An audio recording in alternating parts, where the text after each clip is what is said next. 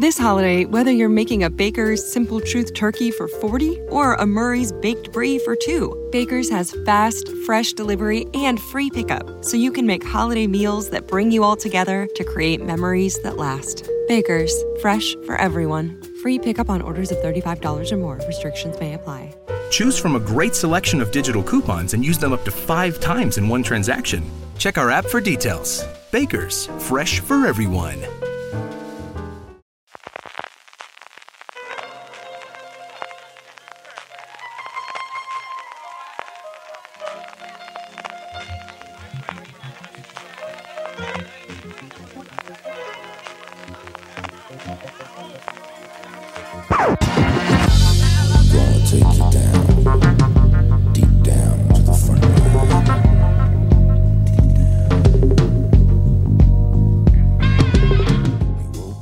Bienvenidos de nuevo a Streaming, el programa de fuera de series donde cada semana repasamos las novedades y estrenos más importantes de las diferentes plataformas de streaming y canales de pago.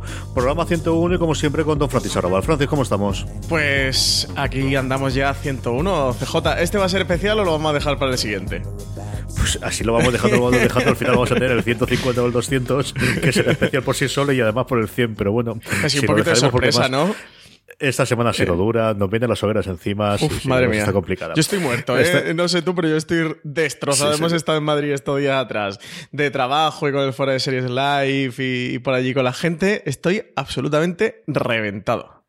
Vamos a ir con todo esto, evidentemente con nuestro Power Rankings, con cierto movimiento, eso sí, no, la cúpula sigue dominando la serie que todos podéis imaginar. Tenemos las preguntas y en este caso también los comentarios y felicitaciones por el programa 100 de los oyentes para terminar el programa. Antes de eso, evidentemente, como es, eh, bueno, pues el funcionamiento del programa, tendremos todas las novedades, todas las noticias de las distintas cadenas, canales y plataformas de streaming y, evidentemente, los estrenos de esta semana.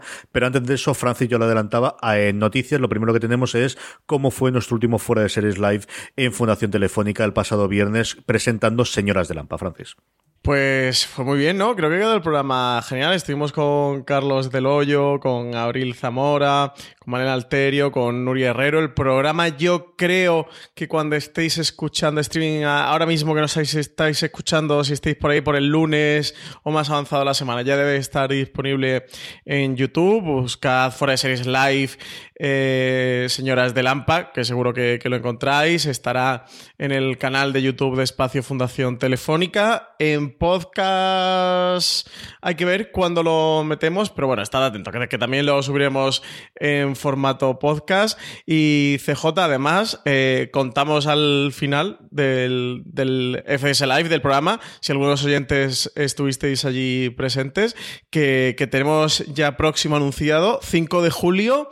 ¿Lo quieres decir tú? ¿Con quién es? ¿Con quiénes son, mejor dicho? Dilo tú que hace mucha ilusión, cuéntalo, cuéntalo. cuéntalo. Pues va a ser nada más y nada menos que con la tercera temporada de Paquita Salas, la serie de Netflix. Vamos a tener a los Javis ya confirmados. Sí que las entradas no saldrán hasta el jueves o el viernes de esta semana. Puede que salgan el jueves, puede que salgan el viernes. Estad atentos a las redes sociales de Fuera de Series, en Twitter, arroba Fuera de Series, que lo anunciaremos. En el momento que estén disponibles lo anunciaremos. También mandaremos una newsletter a través de, la newsletter nuestra propia de Fuera de Series. Si queréis entraros en el momento, porque la vamos a lanzar en el que estén disponibles, suscribiros a la newsletter, que es newsletter.fueradeseries.com. Entráis ahí, es gratuito, recibís todos los días el mejor contenido de Fuera de Series en vuestro mail a través de nuestra newsletter y también eso, avisos como eh, que van a, van a salir las entradas del, del próximo Fuera de Series Live, 5 de julio. Eh, y ahí que van a estar disponibles. Las entradas son gratuitas, ¿eh? Gratis para todo el mundo. Y CJ, yo creo que este es evento del que se tienen que venir todos los oyentes de Fuera Series. Sí, señor, gratuitas como dice Francis, pero al final hay las que hay, porque aquello cabe bastante gente, pero no cabe tantísima. Hablando un poquito del Señor de Lampa, tuvimos la posibilidad de ver el principio del episodio que se podrá disfrutar el miércoles, luego comentaremos ellos cuando tengamos el repaso. Y yo creo que, pues, pues eso, como nos queda habitualmente, nos quedó una horita y media de hablar con los creadores, de hablar con las actrices, de que la entrevista no se quede en solamente los cuatro tópicos o en lo que te da tiempo hacer una entrevista en teléfono, en radio o, en televisión, en el que tienes que contar, nada, la cosa muy concentrada. Y yo creo que, pues, eso, eh, disfruta la gente pudiendo hablar y, expandiéndose, hablando con tranquilidad de su serie. Aprovechamos también para recordar a mujeres fuertes en, distintas series eh, pasadas en televisión con la sección de Marina. Álvaro, como siempre, llevó las preguntas de los oyentes y nos queda un programa muy, muy chulo. Como decía Francis, vivirá posteriormente en el canal de YouTube de Fundación Telefónica, también nuestro canal de podcast próximamente que podréis escucharlo. La otra noticia de la semana, Francis, es que tenemos, bueno, pues eh, lo intentaron en su momento con el, eh, aquella adaptación que luego al final fue un puñetero desastre de las novelas de Stephen King de la Torre Oscura, pero vuelven a la carga este intento de hacer eh, bueno, franquicias que iban tanto en televisión como en películas, y es que Denis Villeneuve prepara a partir de eh, su película de Dune una serie de televisión para Warner Media llamada Dune, la Hermandad o Dune The Sisterhood. Warner Media parece que empieza ya a ponerse las pilas para un lanzamiento que cada vez eh, está más cerca. No puede llegar con las manos vacías, así que ya está trabajando en varios proyectos. Uno de ellos, este Dune de Sisterhood, una serie que va a servir de spin-off o serie compañera, universo expandido de la película de Dune que Warner está preparando para el 2020. Lo más interesante es que ambos proyectos, tanto la película como esta serie de televisión, no son productos independientes, sino que Denis Villeneuve, que es el director de la película, eh, y el guionista John Spates van a estar involucrados, al menos en la concepción de la serie y en la dirección y escritura del primer episodio. Así que vamos a tener Dune, además de en el cine, lo vamos a tener en la televisión y por supuesto, pues va a ser, se va a basar en la saga literaria de Frank Herbert. A ver qué tal sale la película y el funcionamiento que tiene la serie, porque como recordamos, yo decía yo antes, La Torre Oscura iba a ser exactamente esto y después del fracaso que tuvo la película, eh, no se volvió a hacer. Aunque hubo rumores hace un mes aproximadamente que aquello no estaba muerto, pero vamos, tiene la cosa poco viso de que siga adelante. Vamos ya con el repaso de los canales y cadenas. Empezamos con Arcor TV que presenta el 17 de junio, el 17 de junio, perdonadme, Dead Lucky. Trae por primera vez España la miniserie policíaca australiana Dead Lucky. Rachel Griffiths eh, da vida a Grace Gribbs, una obstinada pero brillante detective obsesionada con vengar el reciente asesinato de su compañero de trabajo. Para esta misión va a contar con la ayuda de un detective novato que no tiene muy claro qué pensar de su nueva jefa. De eh, Acor vamos a Filming. Filming presenta un día después, el 18 de junio, Chimérica. Llega Chimérica, estreno en España eh, de esta miniserie británica de Channel 4 que adapta para televisión la obra de título homónimo, una obra teatral en la que Lucy Kirkburg ganó en 2014 cinco premios Oliver, que son los galardones más importantes del teatro británico. Tenemos como protagonista a Alessandro Nívola, que interpreta a un fotoperiodista que, sumido en una grave crisis profesional, decide ir en busca del protagonista de una de sus fotografías más famosas, de la que tomó en 1989 en la plaza de Tiananmen de Pekín, en la que se veía un estudiante plantando cara a una hilera de tanques durante unas protestas universitarias. La historia de la icónica fotografía tomada en realidad por Jeff Biedener, sirve en la ficción para reflexionar sobre el poder de la protesta en nuestro tiempo y sobre el significado de la verdad en plena era de las fake news. Y también confirman que se quedan con una nueva miniserie, en este caso también de Channel 4, de Virtus. Eh, será un próximo estreno en filming. Llega el 25 de junio, serie creada por los eh, responsables de This is England, Shane Meadows y Jack Thorne. Está protagonizada por Stephen Graham. La serie cuenta con una banda sonora original, además de PJ Harvey. Eh, y en la pasada edición del Festival Series Manía fue galardonada con el premio del festival a la mejor serie internacional y el premio al mejor actor. Así que es una nueva serie de Channel 4 a la que seguir en la pista. HBO España, tenemos dos estrenos, dos este lunes 17 de junio. Madre mía de mi alma. El primero, Gran Hotel. Francis, cuéntame de Gran Hotel. Háblame, háblame de Gran Hotel, pues, querido. Gran Háblame Hotel del Mar Marinero.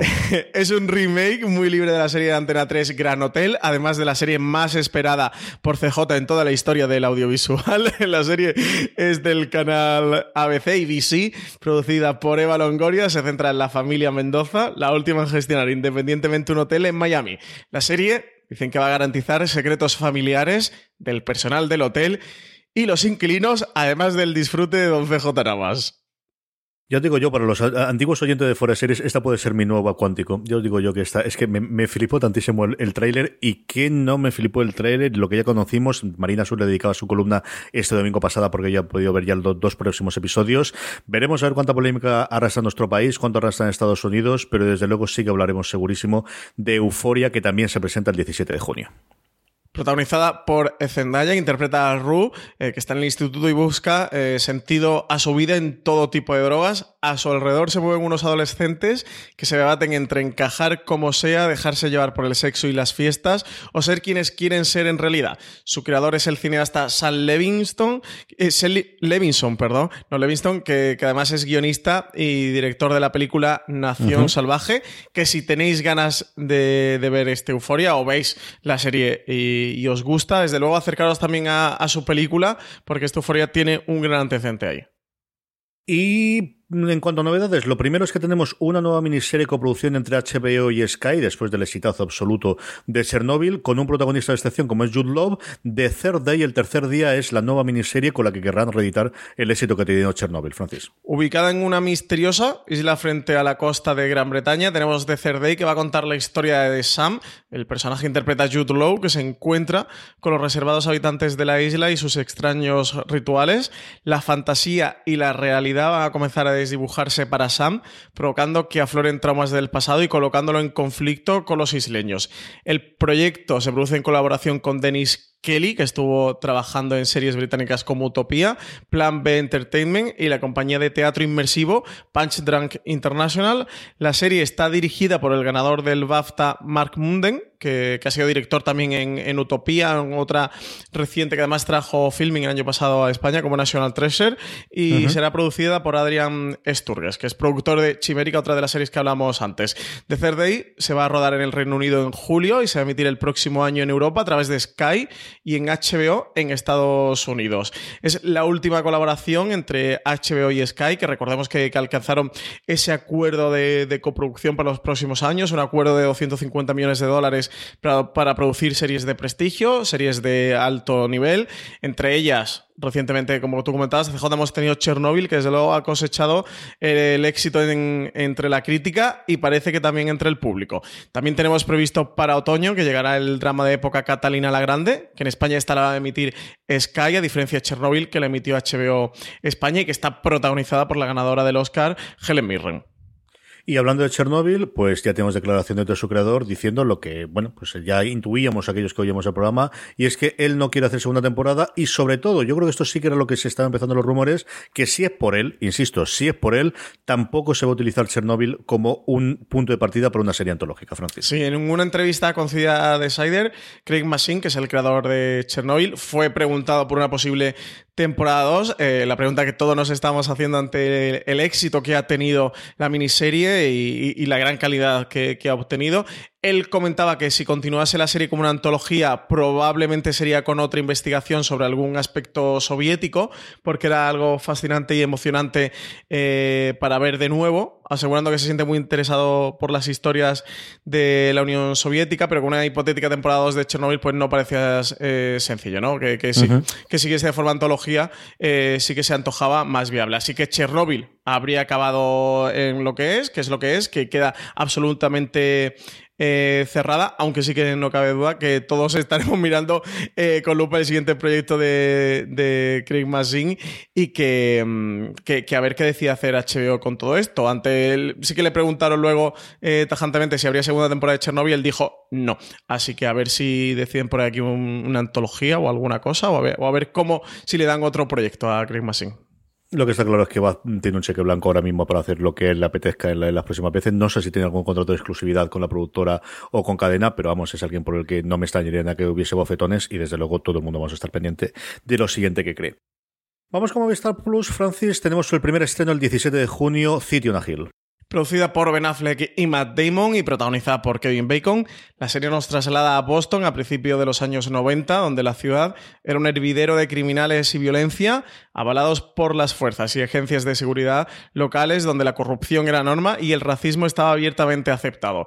Todo se transformó en lo que se conoció como el milagro de Boston, que hizo descender el índice de criminalidad drásticamente.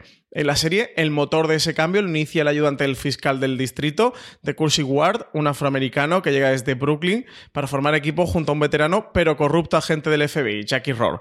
Su intención es clara, de tener la sentada maquinaria de una ciudad hundida en el lodo, superviviente en un mundo que lo rechaza de base, Ward debe tragar con policías racistas y con el cinismo de error, mientras ambos se meten de lleno en el caso de una familia de ladrones de coches blindados en Charlestown. Un caso que va creciendo hasta finalmente involucrar a todo el sistema judicial de Boston. Sí, señor. Yo he podido ver el primer episodio y es una serie que a mí me ha gustado mucho porque soy un admirador absoluto del género. Es una serie, pues a ver, a gente que ya se ha gustado el tono. No os digo que sea tan buena porque solamente he visto un episodio, pero el tono de Los Soprano, el tono de Boardwalk Empire, el tono de un Oz.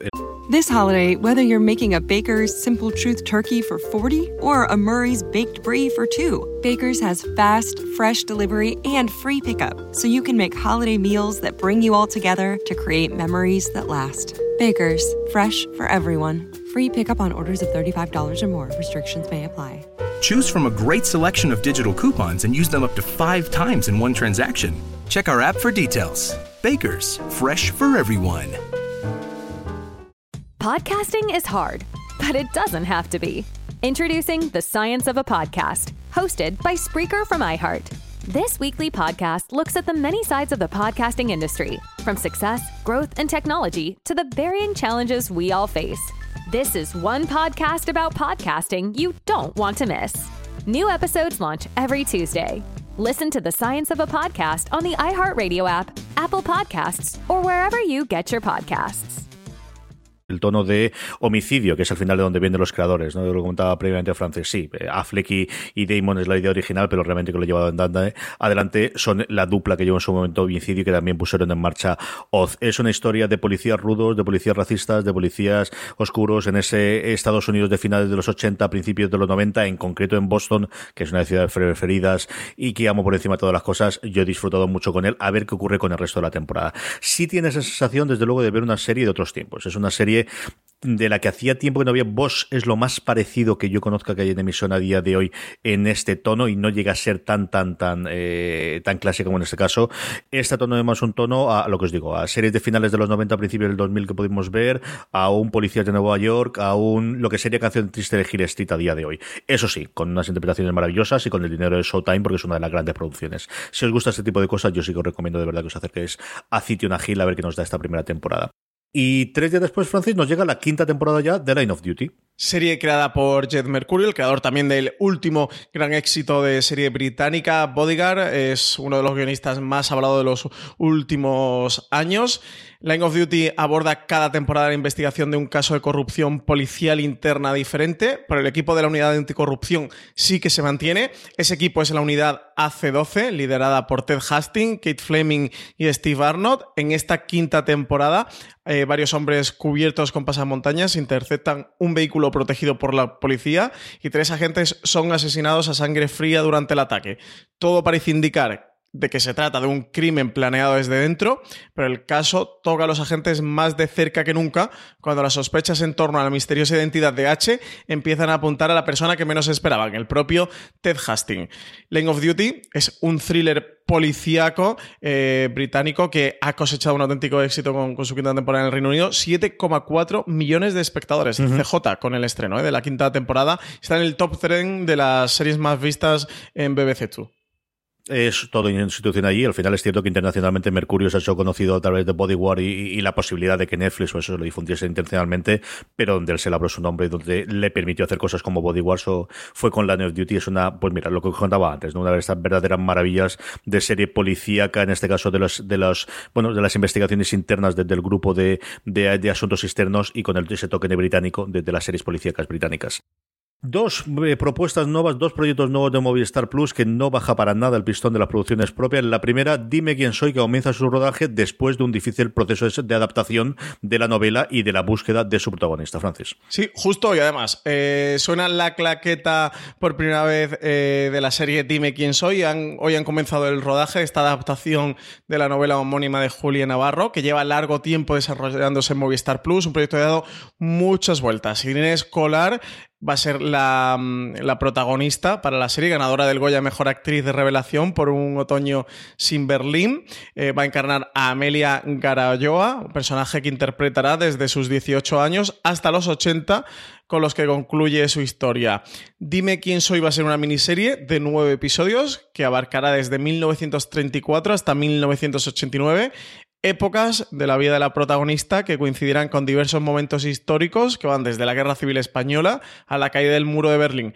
Para ello van a rodar en muchas localizaciones tales como Madrid, El Escorial, Alicante y Budapest, así como en diferentes idiomas, siendo el 80% del metraje en castellano en un rodaje que se va a prolongar hasta el mes de enero. Madre mía de mi alma, de algo no lo fiáis. Una auténtica superproducción televisiva ¿eh? de Movistar Plus con este Dime quién soy. Es una de las grandes apuestas nuevamente en drama y por otro lado Movistar Plus sigue apostando por la comedia, que yo creo es la que más eh, satisfacción les ha dado desde que empezaron con la serie de producción propia. La nueva se llamará Nasdrovia y estará protagonizada por Hugo Silva y Leonor Watelin.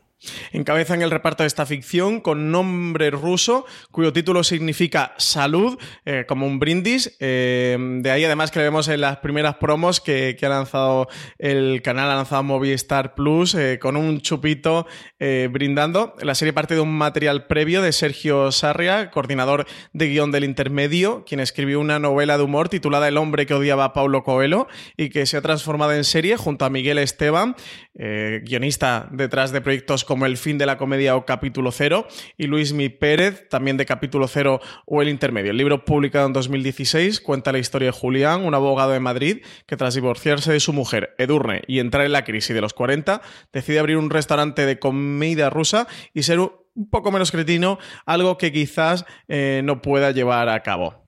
Unas promos, como decía Francis, tremendamente divertida y mira que está preparada y mira que, pero me han hecho risa, ¿qué quiere decir? Especialmente la de, la de Hugo Silva estaba muy, muy divertida. Sí, y además tenemos aquí a Marvin Hill como director, ¿eh? CJ, el director el que fue de, la primera temporada del Ministerio del Tiempo y una de las alma mater del Ministerio del, del Tiempo, junto a Javier Olivares, va a trabajar como director en esta serie. Que también es otra de las cosas que está haciendo Movistar Plus, al menos en sus comedias, tener un director único por temporada, que en algunos casos ha podido saltar de temporada en temporada por los compromisos laborales que tenían, pero sí que es casi, casi todas, me, me, me sí, decir que todas las que han tenido un único director, ¿no? Sí, en Vergüenza mm, ha estado eh, Estuvo Carlos Terón en la primera temporada, ¿no? No, no, pero digo vergüenza. Sí. Eh, eso es mira lo que has hecho. Mira lo que has hecho. Ha estado Carlos Cerón y luego él estuvo en la primera, luego para la segunda estaba con un proyecto de una película y ha estado Javi Ruiz Caldera. En vergüenza ha estado, lo diré, eh, Juan Cabestani. Madre de Dios, con mi cabeza. Eh, sí, sí, sí, ha estado manteniendo el, que, un mismo director sea quien dirige toda la temporada. Yo creo que es una idea bastante positiva dentro de los proyectos de, comedia de Movistar Plus. Eso, para este Nasrovian cogido a, a Marvin Hill. Además, en todas ellas están teniendo grandes directores que yo creo para la comedia y para los timings siempre les viene muy bien y es algo que se está notando en un género. Como tú comentabas al principio, CJ, le está funcionando muy bien y le está dando muchas alegrías. ¿eh? Vamos ya con Netflix, eh, vamos ya lo primero al estreno de la semana, es la segunda temporada de Dark, muchísimo tiempo después de la primera temporada, que nos llega el 21 pues dos de añitos, dos mm. añitos eh, para la vuelta del apocalipsis, eh, esta serie mm, de viajes en el tiempo alemana. El pasado y el futuro se van a mezclar en la vida del protagonista, que se va a encontrar con un panorama distópico y bastante diferente del que descubrió en la primera entrega. Por otro lado, tampoco es que lo dudásemos, pero eh, por fin se ha confirmado que Love, Death and Robots, esta antología de animación de Netflix, ha sido renovada para una segunda temporada. Uno de los grandes proyectos, CJ, de los últimos meses, que está por ahí todavía colgando de qué iba a pasar con él. Bueno, pues ya sabemos que finalmente la serie ha sido renovada. Eso hablamos de Love, Death and Robots, serie creada por Tim Miller y David Fincher, serie de antología que sorprendía por su propuesta surrealista, arriesgada y diferente en un total de 18 episodios que conformaban una primera temporada que mezclaba diferentes tipos de animación, desde el 2D más tradicional hasta animación CGI, pasando por la de ultra definición. Netflix ya ha confirmado que la serie va a tener eh, segunda mm, temporada, que seguirá ahondando sobre los problemas de la tecnología, la inteligencia artificial y las nuevas formas eh, de consumo pese a que aún no se saben datos sobre el equipo técnico y artístico ni número de episodios, sí que han anunciado que Jennifer Junelson, directora de la película Kung Fu Panda 3, va a ser directora, eh, una de las directoras de los episodios de esta segunda temporada. Un fichaje que parece que responde a las críticas que surgieron acerca de cierto machismo, de esta male gaze, esta eh, mirada masculina que, que, se reflejaba en los capítulos de la primera temporada de la serie, sumado a que en el equipo, en la parte de, direcciones de, equipos, no hubiera ninguna mujer trabajando, sino que todo el equipo fuera mm, eh, masculino. Así que parece que Netflix ha querido corregir el rumbo con esto, aceptar eh, sus errores e incluir por ahora Jennifer Junelson eh, al equipo. De Tim Miller y David Fischer, de momento no tenemos confirmación de si van a continuar a la cabeza del proyecto y sí que parece que la serie podría llegar o a finales de 2019 o a principios de 2020 con su segunda temporada.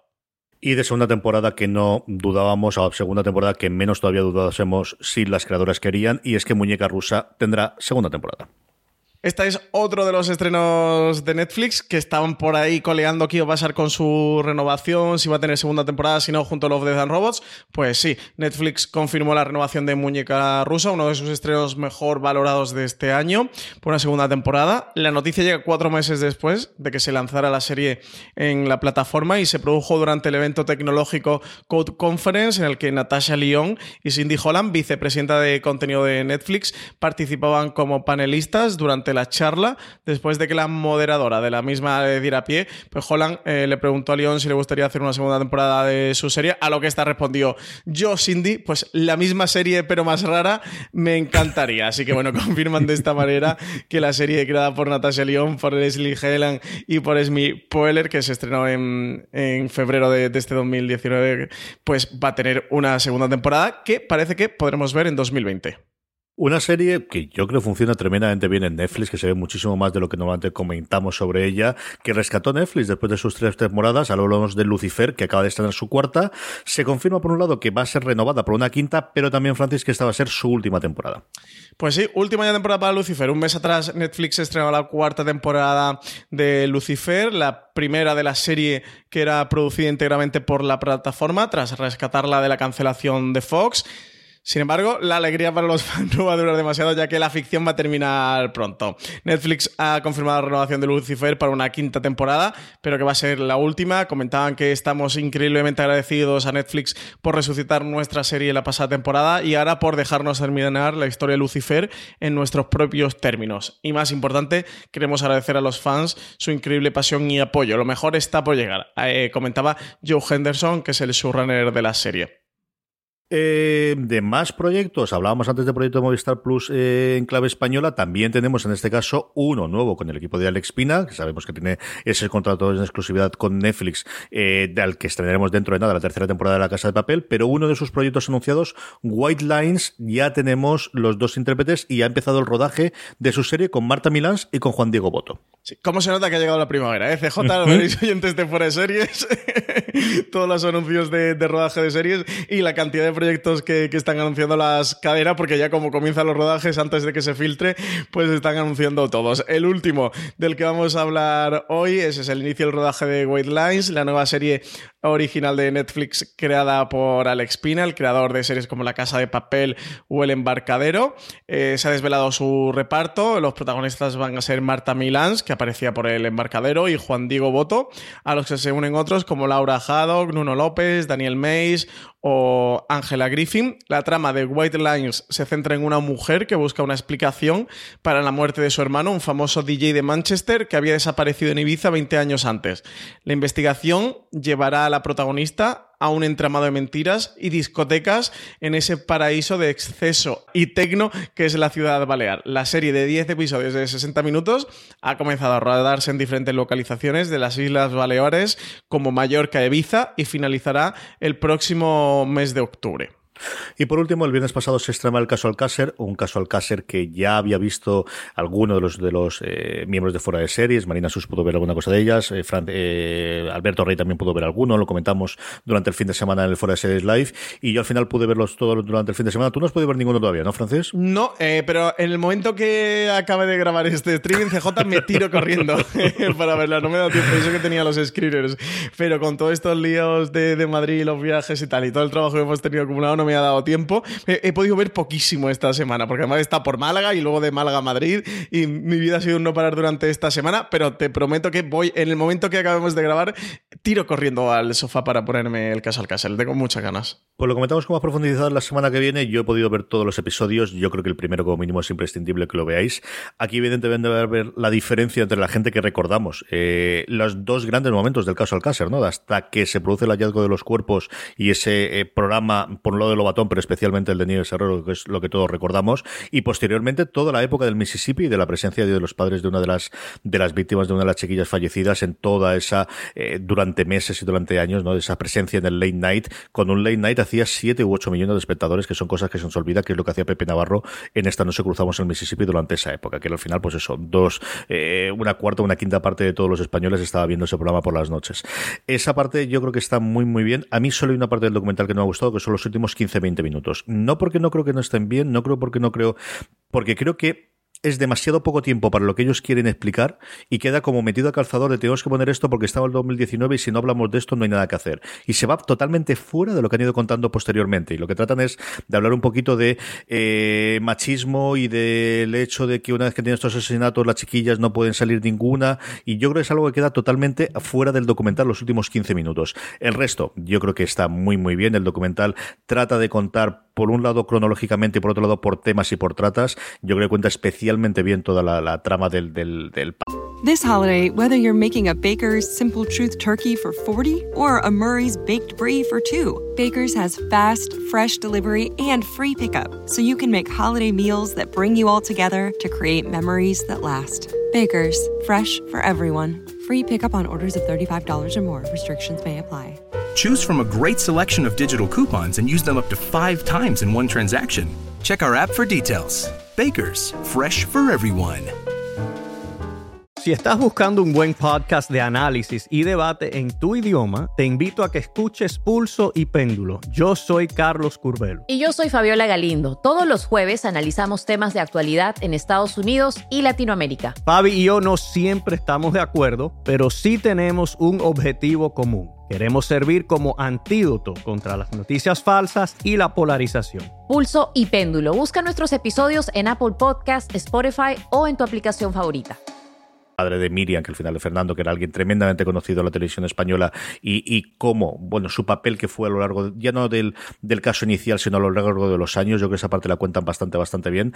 Ha tenido acceso a lo que han tenido acceso, al final hay partes, pues eso, entrevistas que se nos quedan detrás y que nos hubiese gustado ver, eh, determinados personajes a lo largo del tiempo, pero de verdad que vale muchísimo la pena que os acerquéis. Y yo creo en las dos partes, tanto gente mm, que recordemos el caso en su primer momento, como sobre todo yo tengo muchísima curiosidad, pues por alumnos míos de la universidad que con 18 años no habían nacido ni siquiera cuando se produjeron, y que recuerdo, desde luego el Mississippi, para ellos no, a lo mejor Crónicas Marcianas puede ser algo que ellos recuerden que se veía en la televisión, pero yo digo yo que Pepe Navarro seguro que no, el cómo se acercan a ello. Y luego ver, cuando da tanto volvemos a hablar de telebasura, de las cosas que cambian y todo demás, pues cómo era la televisión de los 90 y esos trajes, esos peinados, esas cosas que se hacían en televisión española.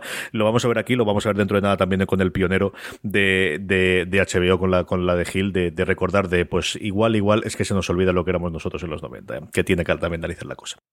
Pero como os digo, lo hablaremos con más tranquilidad cuando Francis vea Alcácer para la semana que viene. Eh, cadenas en abierto, lo comentamos antes, Francis. 19 de junio, miércoles, llega el primer episodio de la serie con la que disfrutamos en el último live, Señora de Lampa. Sí, y, yo que solo he podido ver el tráiler de, de momento, me atrevería a decir, CJ, que esta es de la que tenéis que ver, ¿eh? oyentes de fuera de series. Esta del miércoles, todo el mundo al televisor porque tiene muy, muy buena pinta. Es una comedia negra de acción, intriga y costumbrismo social, en el que se entrecruzan en esta serie, producida por Mediaset España en colaboración con producciones Mandarina, que protagonizan las actrices Tony Acosta, Malena Alterio, Mamen García y Nuri Herrero. La serie está creada a partir de una idea original de Carlos Del Hoyo y la actriz y guionista Abril Zamora.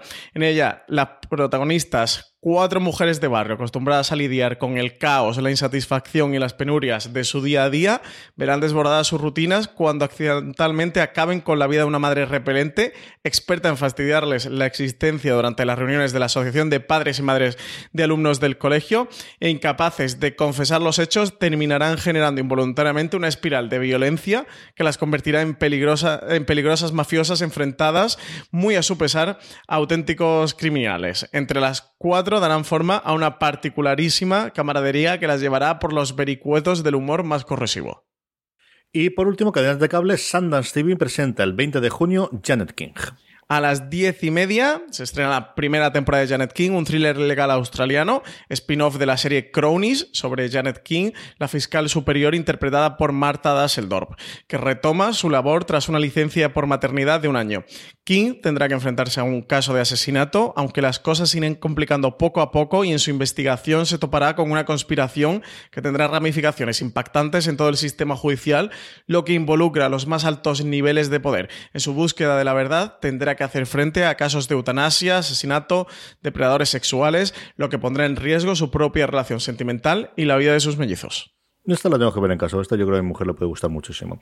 Recomendaciones, Francis, de todo lo anterior que recomendamos. Pues yo me voy a quedar con, Señoras de Lampa, eso le tengo muchas ganas. Pusieron los primeros minutos el arranque de ese episodio en Fuera Series Live, además de algunos eh, fragmentos, algunas escenitas eh, muy cortas para intentar no spoilearnos, pero enseñarnos algo de la serie, porque los creadores tenían muchas ganas de, que en el evento pudiéramos eh, ver cositas de la serie y también ver reacciones del público y un poco tomar el pulso. Así que, si te digo la verdad, me pusieron 10 de muy largos y tengo muchas ganas de ver la serie. CJ, muchas, muchas ganas. Estas señoras de Lampa. Desde luego también muchas de las que hemos comentado previamente. Eh, Gran Hotel por, por, porque sí, porque de verdad es que el trailer me, me flipó. Me dije ver la cara que puse yo. Pero al final si hay una que me atrae muchísimo ver qué, qué es lo que trae detrás, es Euforia. Euforia es una serie desde el principio que le tuvo mucha curiosidad a qué iban a hacer con ella. Así que nada, pues el lunes eh, la veremos una vez que, acabemos todo esto. La semana que viene os comentaré qué me ha parecido ese primer episodio de Euforia en HBO España. Francis, vamos ya con el Power Power Rankings vamos ya con las series más vistas por nuestra audiencia durante toda la última semana, un Power Rankings que realizamos semanalmente a través de una encuesta que colgamos en fuera de series.com y también en nuestro grupo de Telegram, que como siempre os digo es la forma más sencilla de que la contestéis. Si os unís a telegram.me barra fuera de series, cada vez que colguemos la eh, encuesta os llegará una notificación y nada, en cuestión de 5 o 10 segundos podéis poner las tres series que más os han gustado de la semana, esa es la forma en la que hacemos nuestra encuesta y salen cosas como la, la actualidad, nuestro top 10 que empezamos con una caída de tres puestos, se queda justo ahí en el borden, nuestro puesto número 10 para lo que hacemos en las sombras que se puede ver en HBO España. Y novena posición para los 100, la serie del canal Sci-Fi. Octavo, para Years and Years en HBO España, que sigue poquito a poco a montarnos cómo puede ser ese futuro para su creador. Y séptima posición para Fleabag, la comedia británica creada por Phoebe Waller-Bridge, que la tenéis disponible en Amazon Prime Video, que, entra eh, de nuevo en nuestro Power Ranking CJ con la segunda temporada, una serie que tenéis que ver, ¿eh? esta es de las imprescindibles. Tres episodios nuevos para la quinta temporada de Black Mirror, que ha dejado, bueno, pues con cierta polémica y ciertamente eh, menos conocimiento que las anteriores, pero sí le permite llegar hasta el puesto número 6 de nuestro Power Rankings, Black Mirror, como sabéis, una de las series enseña de Netflix. Y quinta posición para el cuento de la criada, serie de Hulu, que ha estrenado su tercera temporada, que la tenéis disponible en HBO España. Y CJ, a la que le están dando bastante, bastante palo, tanto la crítica como el público. ¿eh? No es ni uno, ni dos, ni tres los comentarios que he leído por Twitter. Y de gente especializada que apunta que si la segunda temporada empezaba a sobrar un poquito, esta tercera se vuelve totalmente innecesaria. Algo similar, aunque quizás no tan grave, llegó, ocurrió con la segunda temporada de Killing Eve, que cae dos puestos y se queda en el puesto número cuatro, sobre todo comparado con la gran eh, audiencia y con las grandes eh, parabienes que tuvo su primera temporada, pero al menos le sirve, como os decía, para quedarse nada en el justo borde del podio, cayendo dos puestos. Killing Eve ocupa el puesto número cuatro de nuestro Power Rankings. Y tercera posición, entrando en el podio del Power Rankings de Fuera de Series, Gentleman Jack, una serie de BBC creada por Sally Warren Wright, protagonizada por Suran Jones, que tenéis que ver esta sí o sí, ¿eh? Y sería la entrada más fuerte si no fuese porque directamente al puesto número 2 se nos cuela Buenos Presagios, Good Omens, la serie de Gaiman para Amazon en el caso español. Y primera posición, una semana más, CJ, como no podía ser de otra manera, para el último fenómeno televisivo, Chernobyl, serie coproducción entre HBO y Sky, que en España está disponible a través de HBO España, cinco episodios, ya terminado, tenéis que verla, es un imprescindible, es una maravilla, es todo lo que tenéis que ver antes de que comience el verano y aprieten los calores. Y yo creo que le va a quedar recorrido. Hay al menos dos semanitas, una o dos semanitas más le queda todavía de recorrido de que llegue el boca a oreja a gente que, que no le ha llegado todavía. Vamos eh, ya con las preguntas de los oyentes, vamos ya con los comentarios y las preguntas que nos han llegado, en algún caso a través de eh, redes sociales, en algún caso eh, especialmente a través de iVox, que habéis podido dejar comentarios en el programa anterior, especialmente por el programa 100. Vamos a empezar con ellos. Y también dentro de esa encuesta que hacemos con el Power Ranking, siempre os dejamos un pequeño lugar para que pongáis las preguntas. Francia, vamos allá con preguntas y comentarios, especialmente empezamos con todo lo del programa 100. Pues Dani Gelung nos ha puesto 100 streamings, felicidades. ¿Qué haría yo sin vuestros programas en este mar de series y plataformas a por muchos más. Muchísimas gracias. Hombre, muchísimas cosas. En fin, me alegra, me alegra saber que podemos servir de faro en este mar siguiendo con la metáfora. Esto no está mal del todo. Haría muchas cosas, pero seguro que la vida de Dani sería peor, CJ, sin streaming. o al menos vería muchas más series malas, por lo cual sería peor tu vida, Dani. muchas gracias, Dani, muchas gracias, agradece mucho. Eh, Juan Mipel dice enhorabuena por el programa 100 y para el 101 o 102. Sé que no es muy original, pero sí que es muy televisivo. Podríais contar con pequeños audios de felicitaciones que mandar a los colaboradores de FDS, GT Otros Podcasts, algún amiguito seguidores del grupo de Telegram. En plan, seguidas así, lo hacéis muy bien. Menos mal que os tenemos de en este mundo saturado de series, ánimo ya por otros mil, o ya nos explicaréis qué le veis a The Good Place, que es más osa que un belga por Soleares, CJ. Así que, eh, por críticas de Juan Mipel a The Good Place, la mejor serie, la mejor comedia que se puede ver en televisión. Dicho eso, yo esa parte lo hubiese, lo, hubiese tachado. Lo que pasa es que tú eres más bueno. Yo directamente no lo hubiese dicho. Pero em, lo de los audios tenemos que buscar alguna alternativa. Sí, además en Telegram, que no es especialmente complicado, que al final coges el móvil y lo comentas. Lo de los comentarios. Luego tiene el follón de la edición, evidentemente. Es mucho más cómodo pues cuando estás en la radio, que al final lo metes directamente sobre la emisión. Pero alguna cosa con los audio comentarios deberíamos hacer. Que al final esto es un medio de audio y, no estaría mal del todo que contésemos, aparte de, que leamos las preguntas, evidentemente, que decir cuando tuviésemos algún comentario en audio. Eso no estaría mal. Hacerlo lo mejor uno por programa, dos por programa, le damos una vuelta y vemos qué hacemos con ello, Francis. lo que pasa es que como no sabemos, no sabéis cuál va a ser el programa especial de streaming, no CJ, el, programa especial centenario. Me que le cargues el muerto a como si nosotros no tuviésemos claro. Está muy bien esto, sí, eh, Beatriz Barrios Pérez dice: Enhorabuena por la centena, a por otros 100 más, por favor. Y gracias por la mención en los mensajes de los oyentes. Qué ilusión. Para el programa de la semana que viene, vuelvo a la carga seguro. También gracias por recordar que ya estaba operativa la plataforma de Movistar Plus Lite. Acabo de comenzar el mes gratis y tengo mucho trabajo por delante. Seguid así. Pues la próxima semana, Beatriz, volveremos a nombrarte y escríbenos por favor a ver las sensaciones como Movistar Plus Lite, porque tenemos, yo creo que alguien sí que en el equipo tenemos, pero oye, nos viene bien siempre saber el, uso que alguien le da a las plataformas y qué tal funciona en comparación con, el resto de las que ya están disponibles. Así que, Beatriz, un beso muy fuerte y mándanos, mándanos y dinos después de una semanita y pico utilizando ya Movistar Plus Lite cómo, cómo va la cosa. Sí, sobre todo porque entiendo que, Beatriz no tendría Movistar este, hasta este momento y no habrá podido ver las series originales de Movistar o que está en Movistar, que también que nos cuente un poquito cómo ve ella el catálogo, ¿no? Que tengamos un poco, aparte de nuestra opinión, pues el pulso de, los oyentes y, de los seriéfilos sobre la plataforma, a ver qué le parece. Así que sí, Beatriz, cuéntanos la semana que viene qué, te ha parecido Movistar Plus Live. Eh, Llamaradas nos dice muchas felicidades por esos 100 programas. Seguida así, un saludo. Eh, Conchita García Torres decía felicidades por el centenario y gracias por vuestro gran trabajo. Futsalao, enhorabuena por la labor y felicidades. Por cierto, muy buena la serie de El Jardín de Bronce, CJ, que la comentamos la semana pasada, ¿te acuerdas? Esta, Esta serie de HBO Latinoamérica. Sí, Esta la tenemos pendiente los dos de... A ver si le echamos un vistazo, aunque sea para, para el programa especial de streaming. La vemos y la comentamos. ¿eh? ve cargando cosas por el programa especial y verás tú cómo acabamos. Tú ve cargando. Nuria Moreno dice: Soléis acertar siempre con las recomendaciones, pero Doom Patrol es insufrible. Gracias por un programa tan estupendo. Yo te diría, Nuria, muchas gracias por tu comentario, aunque demuestres que no tienes ningún criterio seriófilo no gustándote de Doom Patrol. es broma, Nuria. Eh, CJ, ¿tú has podido ver algo de Doom Patrol? Yo vi el primero, a mí el primero me gustó muchísimo y yo sé que tú a ti te encantó. O sea, que te loco. Yo soy fan absoluto. Pero sí tenemos por ahí también eh, en el equipo Antonio Rivera, que tampoco le ha gustado demasiado. Bueno, sobre todo no le gustó mucho el arranque. Dice que, después eh, sí que ve la serie mejorada. De hecho, fue quien publicó la crítica sobre la serie en foreseries.com. Eh, sí que el, el, arranque tampoco le gustó. Así que, Nuria, yo te diría, como fan absoluto y defensor de Doom Patrol, que va a ser mi segunda cruzada, creo, después de The Jump Pope, si no te ha gustado, si a lo mejor solo has visto el primero y no te ha gustado, bueno, dale una oportunidad al segundo. Aunque yo creo que si no. O sea, el tono del primero es el tono de la serie, ¿eh? Así que a lo mejor si no te ha gustado ya el primero, es difícil que, la serie te, pueda remontar. Pero yo sigo recomendando Don Patrol. Pilar Salangueras decía: Felicidades por estos 100 programas. Carlos. Guerrero Dante decía enhorabuena por vuestro programa 100. Esperamos por lo menos 100 más. Quiero hacer una mención a esa magnífica serie que es Chernobyl, que me ha dejado impresionado y me ha despertado un interés enfermizo por devorar documentales. Decía, el nivel de detalle documental de la serie sobresaliente, desde cómo nos refleja el problema de los animales con esas patrullas de exterminio hasta las personas mayores eh, que no querían abandonar sus hogares y como no los aspectos técnicos eh, que desencadenan el accidente, todo acompañado de una música que eleva mm, tensión. Dice que sin duda es lo mejor que ha visto últimamente. Eh, también nos comentaba que decía que quiero dar un saludo a mi paisano Francis Arrabal. Y sí, yo también pienso que el final de Juego de Tronos es muy bueno. Y quería terminar con una pregunta. ¿Quién tiene los derechos de Fringe? Dice que no la pilla por ningún sitio, que un saludo y gracias por vuestro programa. CJ, ¿tú sabes por dónde anda Fringe? ¿Qué pasa con esta serie? Fringe fue una producción de Bad Robot con Warner, así que yo no me extrañaría. Es cierto que, mm, se editó en DVD y en Blu-ray.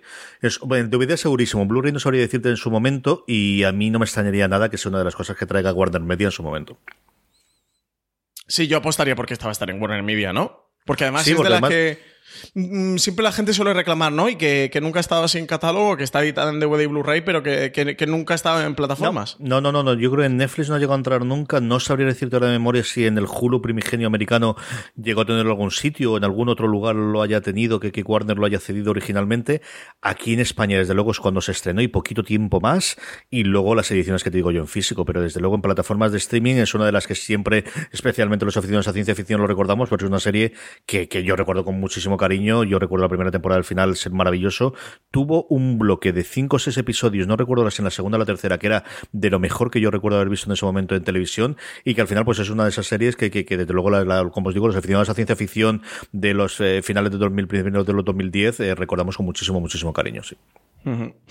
Luego Paco García nos decía, no es una pregunta, es un mensaje de felicitación Creo que no sois conscientes de las horas de buena compañía que nos hacéis. Sois, después de 11 años, escuchándoos semana sí, semana también, vuestros podcasts parte de la familia. Así que, CJ, qué, qué, comentario tan bonito nos ha dejado Paco, ¿eh? Estamos ahí metidos. Eh, This holiday, whether you're making a Baker's Simple Truth turkey for 40 or a Murray's Baked Brie for 2, Baker's has fast, fresh delivery and free pickup, so you can make holiday meals that bring you all together to create memories that last. Baker's, fresh for everyone. Free pickup on orders of $35 or more. Restrictions may apply. Choose from a great selection of digital coupons and use them up to five times in one transaction. Check our app for details. Baker's, fresh for everyone. En los García estamos ahí metidos con fuera de series. Eso intentamos, Paco, de verdad que muchísimas gracias. Un abrazo, Paco.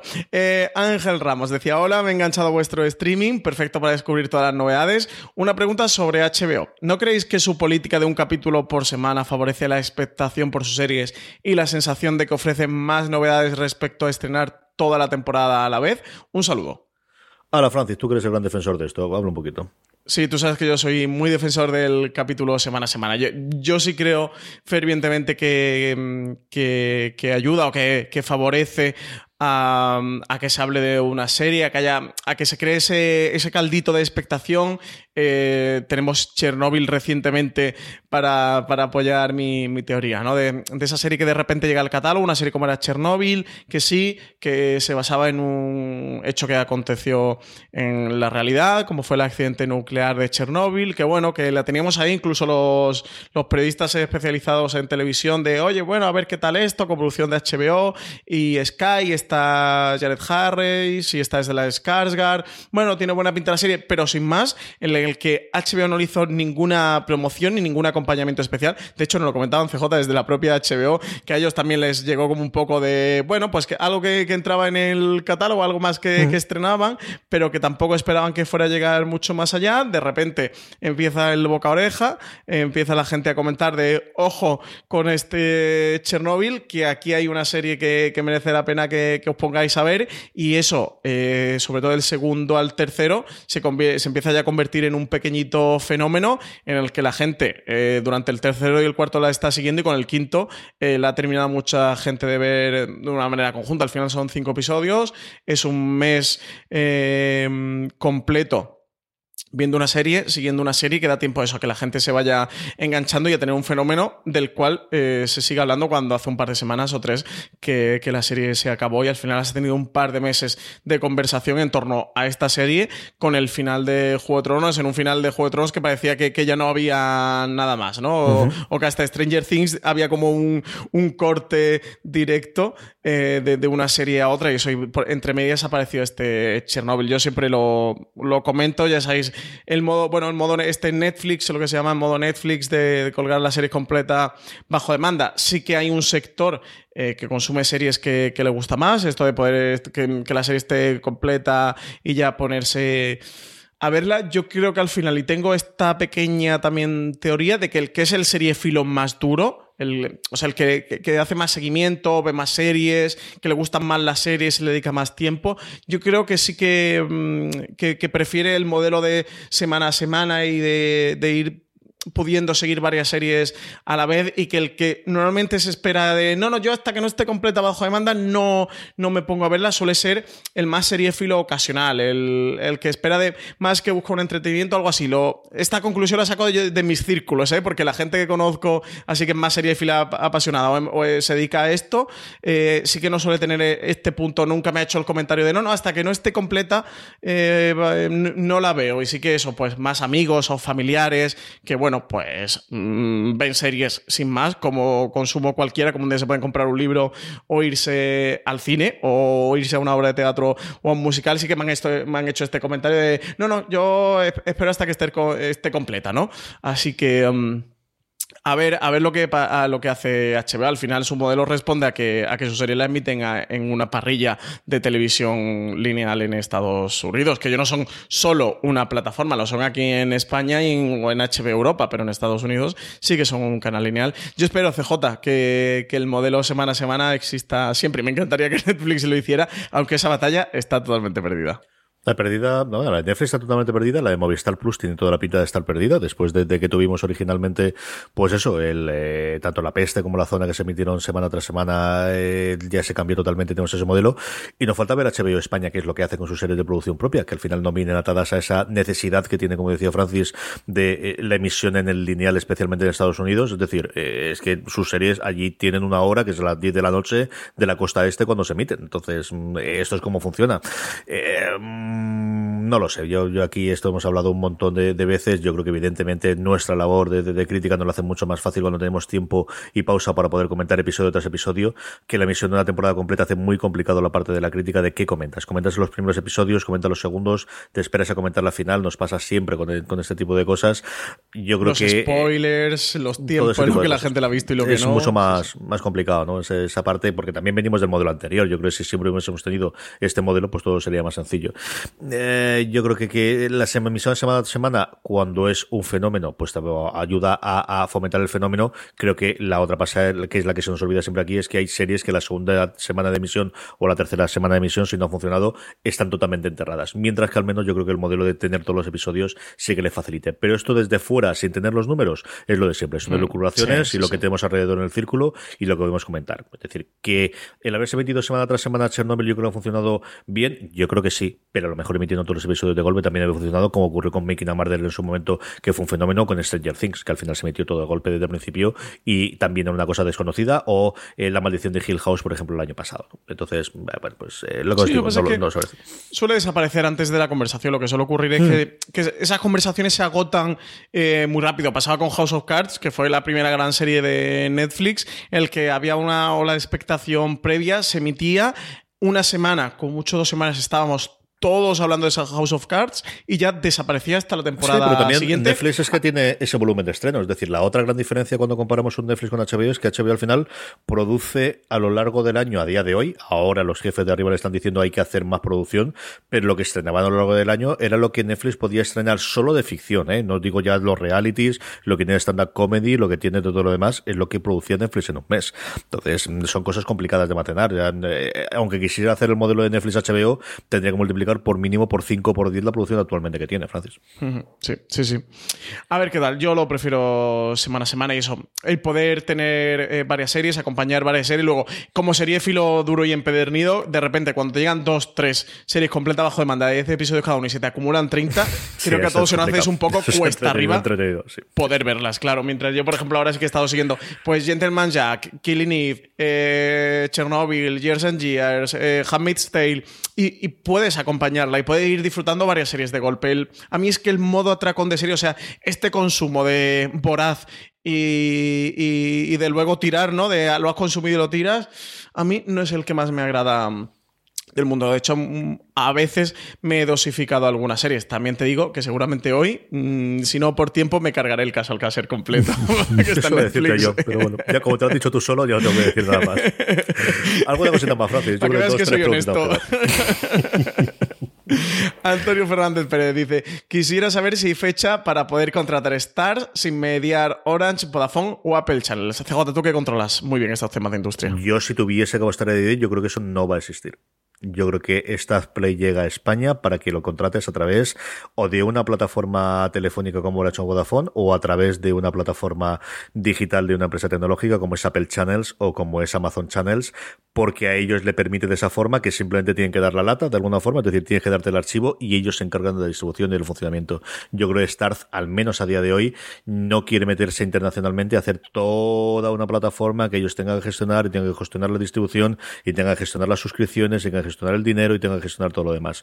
Yo creo que la forma en la que ha llegado aquí, eh, y a lo mejor me equivoco, como os digo, dentro de unos meses lo sabremos, es algo que vamos a ver a muchos otros canales y plataformas pequeñitos de ir incorporándose de yo sacrifico la rentabilidad adicional que pueda tener por una mayor exposición dentro de estas plataformas que ya son adaptadas por el, por el usuario final y que además me quita de la parte más fea que puedo tener, que es toda la parte de la gestión y toda la parte de la administración. Pues nada, lo ha respondido perfectamente. CJ, yo estoy totalmente de acuerdo contigo. Sí que eres el que más sabe estas cosas. Bueno, no tengo que saberlo, pero vamos, al menos, al menos no tenemos alguna cosa de No, esto. estoy totalmente de acuerdo contigo. Creo que si no, no. O sea, que Stars eh, Play es- existe ahora mismo en España por, por justo lo que tú has comentado, que, que si no directamente no habría desembarcado. Que por lo del caso Alcácer, retomando la pregunta antes, que es que eh, le está dando una vuelta, por ejemplo. Todavía le está dando a- vuelta a esto, de Sí, le estoy dando una vuelta. Que, que se el caso Alcácer. Y nada, en tres semanitas llega la serie esta, la del pionero, HBO España, que es un- una producción original de HBO España. Va- Es una serie documental que va a contar la historia de Jesús Gil. Eso se titula El pionero. Si estáis, si vivís en Madrid o pasáis por Madrid, pasaros por Colón, porque allí vais a ver una valla espectacular que ha montado HBO, que desde luego es llamativa, porque además está en un rojo bastante eh, potente. CJ, yo pensaba con respecto al caso Alcácer de qué habría sido de esta serie en los medios si se estrenara semana a semana. Creo que durante esta semana, porque la serie se colgó el viernes, va a haber o puede haber cierto boom o cierto revuelo. Veamos y comparemos. Si quiere, hacemos una un estudio, entre comillas, en fuera de series, eh, tú y yo aquí en streaming, de eh, el impacto que ha tenido el caso Alcácer estrenándose este viernes. Vamos a ver durante esta semana. Y cuando el pionero se estrene, si llega semana a semana o completa bajo demanda, que no lo sabemos, ¿verdad? Eh, atrevería a decir que no, ¿no? Que no han dicho el modelo en el que, en el que la van a colgar. Pues a ver. Yo creo que oficialmente, yo tengo mis barruntos, pero oficialmente yo creo que no han confirmado nada. No sabría decirte ahora si en la última nota de prensa que enviaron, en la que se eh, añadían el tráiler, decían algo acerca de, porque venía la fecha de estreno, pero yo ahora de cabeza no sabría decirte, Francis, si decían exactamente si se estrenaba ese episodio el primer día o si iban a estrenarlo todos, o primer, es que no recuerdo, creo, creo que ponía simplemente estreno, pero no sé si ponía estreno Sí, el primer episodio. No, pone, pone estreno, pone que, bueno, que eran cuatro capítulos, que son cuatro capítulos de una hora de duración. Ah, sí, sí, mira, mira, lo estoy viendo.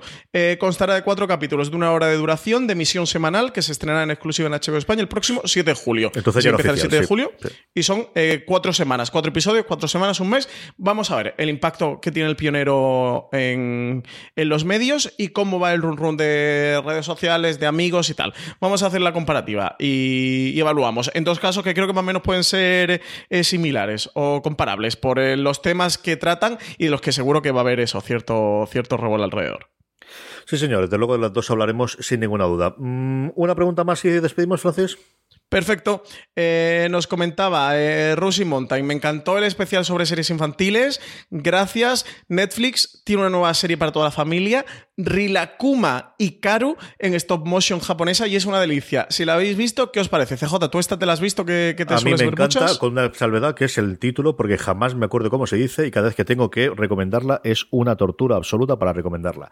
Pues es bastante complicado, ¿eh? Bastante. sí, sí, Mira, es... Rilakuma con doble Lo K, sé, lo sé, lo sé. oyentes, y Cauro. Con K, por si la queréis Es buscar en Netflix. el del pequeñajo, y de hecho es Rilakuma, que es como se llama el bichito. Vamos a ver, eh, la serie es de una oficinista japonesa que vive con sus compañeros de piso, que es un oso de peluche gigante al que se le abre la tripa por la parte de atrás, un osito de peluche más pequeño y mi preferido de todos, que es un canario, que es el que realmente lleva la casa adelante, que limpia, que limpia, que cocina y que lleva un paño en la cabeza como si fuese un albañil.